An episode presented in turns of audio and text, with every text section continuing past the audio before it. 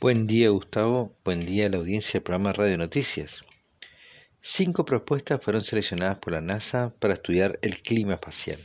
Cada propuesta seleccionada recibirá 1.250.000 millones de dólares para realizar el diseño de la misión que tiene como objetivo una mejor comprensión de nuestro Sol y cómo interactúa en el espacio con respecto a nuestro planeta. Luego que se analicen las propuestas, la NASA seleccionará dos de ellas para la fase siguiente, que es la construcción del equipo y su lanzamiento.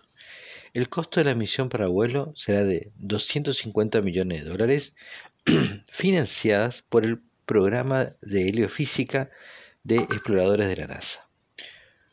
Con la investigación que lleven a cabo se podrá obtener información clave para la protección de las tripulaciones espaciales, satélites, señales de comunicación y el sistema GPS, por ejemplo. Las propuestas seleccionadas son las siguientes. Observador solar terrestre para la respuesta de la magnetósfera, STORM se llama este.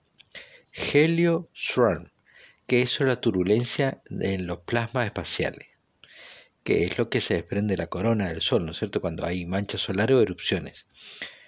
Explorador solar de múltiples rendijas, o MUS, que es de observación de eventos solares.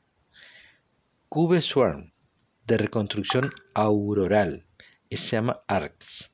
Se desplegarán 32 CubeSat con 32 observatorios terrestres para estudiar los procesos de las auroras.